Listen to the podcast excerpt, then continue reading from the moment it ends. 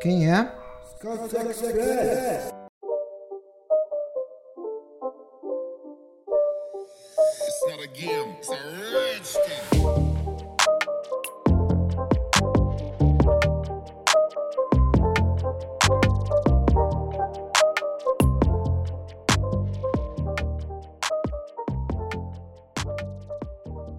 Bom dia, boa tarde, boa noite e boa madrugada para todos e todas que nos acompanham aqui no dial do SCCP Scouts.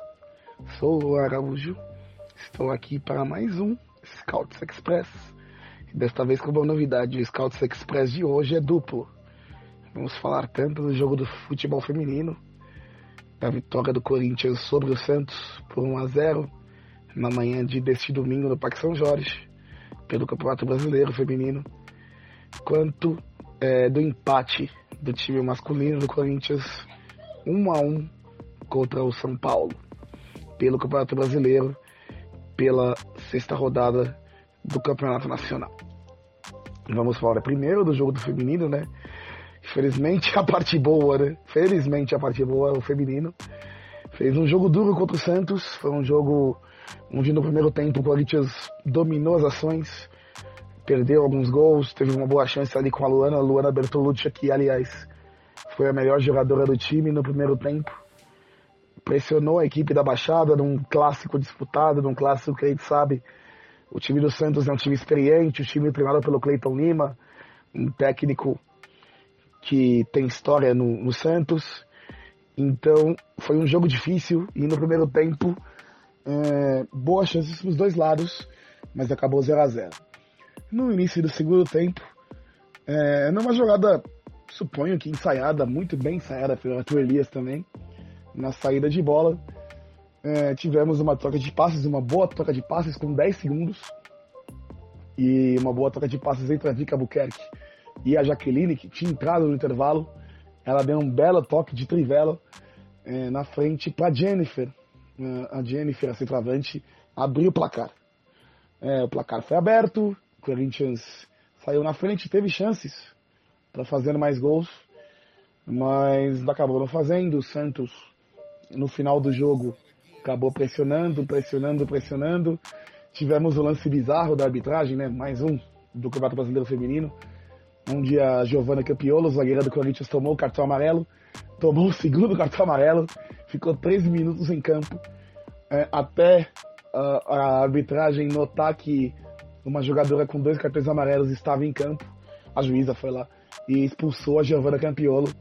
É, nos acréscimos, o Santos pressionou, tentou fazer o gol de empate, mas o Corinthians conseguiu segurar o resultado, conseguiu segurar uma vitória importante nesse Campeonato Brasileiro Feminino.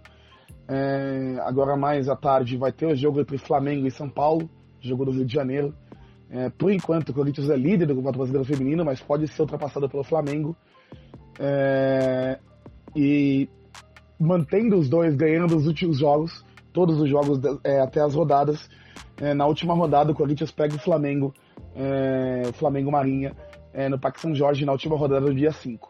aí decidiriam quem vai ser o primeiro colocado dessa, dessa primeira fase do Brasileiro Feminino. É, boa vitória do Corinthians, que é, tá, vem tendo boas atuações, principalmente nessa sequência de clássicos. Na quarta-feira já tem outro clássico. Na quarta-feira o Corinthians pega o Palmeiras no Allianz Parque, sete da noite, pela terceira rodada do Campeonato Paulista. E se ganhar do Palmeiras, fecha essa sequência de clássicos 100% de aproveitamento. Então é, é um negócio que com certeza o Arthur Elias vai focar muito aí com as meninas para que o Corinthians feche essa sequência de clássicos insana, dada a tabela da Federação Paulista de Futebol, é, que o Corinthians feche essa sequência insana com 100% de aproveitamento.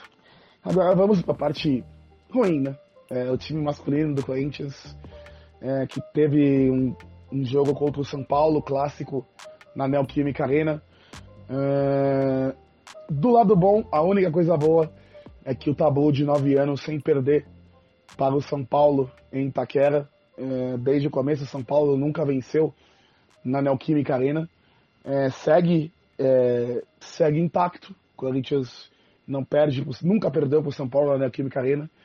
Um clássico onde acabou, onde terminou empatado por 1 a 1 é, o Corinthians até começou bem, pressionando o São Paulo, mas a equipe do técnico Vanderlei Luxemburgo acabou sendo consumida pela equipe do São Paulo, né? Que não é nenhuma equipe de muita qualidade, tem alguns jogadores medianos, Pablo Maia, Rodrigo Nestor, é, Luciano, que a gente conhece bem, Caleri, que é um centroavante ok.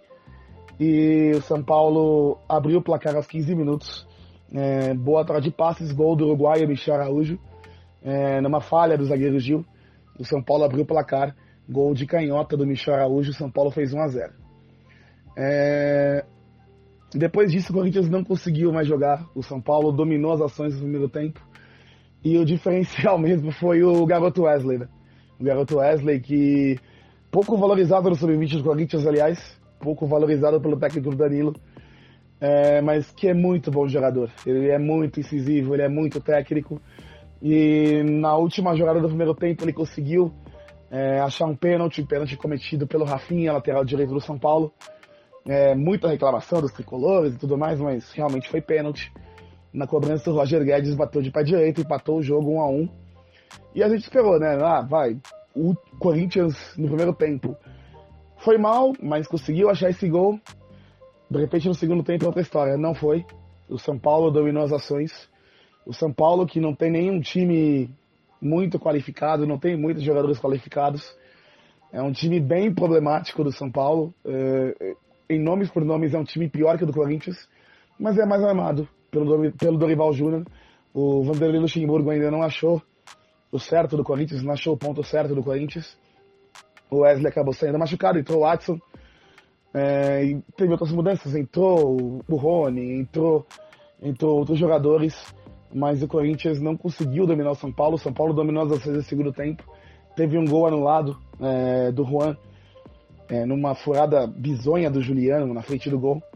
E o São Paulo não fez o gol que, que quebraria o tabu de nove anos sem ganhar na arena por pouco. É, acabou um a um mesmo jogo. O Corinthians caiu uma posição, estava em 16 no começo da rodada. A vitória do Goiás sobre o Botafogo, inesperada a vitória do Goiás sobre o Botafogo, líder do campeonato até é, acabou jogando o Corinthians pro 17 lugar. O Corinthians entra na zona de rebaixamento do campeonato. E os próximos dois jogos do Corinthians no Campeonato Brasileiro são preocupantes. O Corinthians, no próximo jogo do Campeonato Brasileiro, enfrenta o Flamengo no Maracanã, no próximo domingo, dia 21, às 16 horas. E depois, no outro domingo, dia 27, enfrenta é, talvez o melhor time que joga bola no Brasil hoje. O Corinthians enfrenta o Fluminense também às 16 horas, no dia 27. Antes disso, o Corinthians tem um jogo importante na próxima quarta-feira, dia 17. O Corinthians enfrenta o Atlético Mineiro no Mineirão, primeiro jogo das quartas de final da Copa do Brasil. E convenhamos, né? Se o Corinthians sair vivo desse jogo no Mineirão, a fiel torcida já vai dar graças a Deus, já vai levantar as mãos, já vai levantar as mãos pro alto. É, é isso, né? Estamos aqui com o Scouts Express Max Express diferente, esperamos que você goste. Falando do feminino, a parte boa, do masculino, hoje a parte ruim. Mas é isso. É, voltamos na próxima. É, e que o Corinthians viva dias melhores, tanto no masculino quanto no feminino. Tchau.